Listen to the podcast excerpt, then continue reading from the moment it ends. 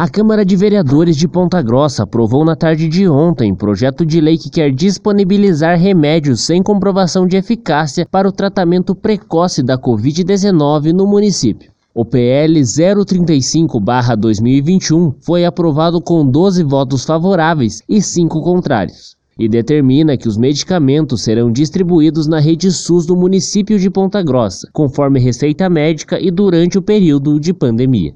Para indicação do chamado kit Covid, o paciente deve assinar um termo aceitando o tratamento.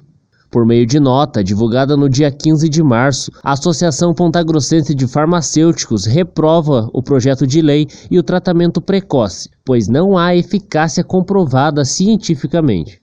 O uso descontrolado dos medicamentos do kit Covid-19 pode causar hepatite, hemorragias, insuficiência renal e arritmias, problemas que podem levar à morte. O projeto de lei é de autoria de 10 vereadores e tramitava em regime de urgência. A aprovação aconteceu em um único regime de votação.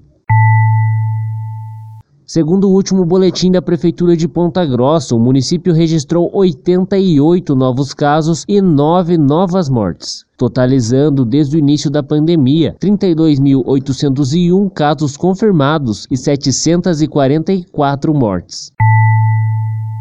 Eu sou Erivelton Martins e esse foi o Boletim Covid-19 Informação contra a Pandemia, uma produção diária do curso de jornalismo da Universidade Estadual de Ponta Grossa.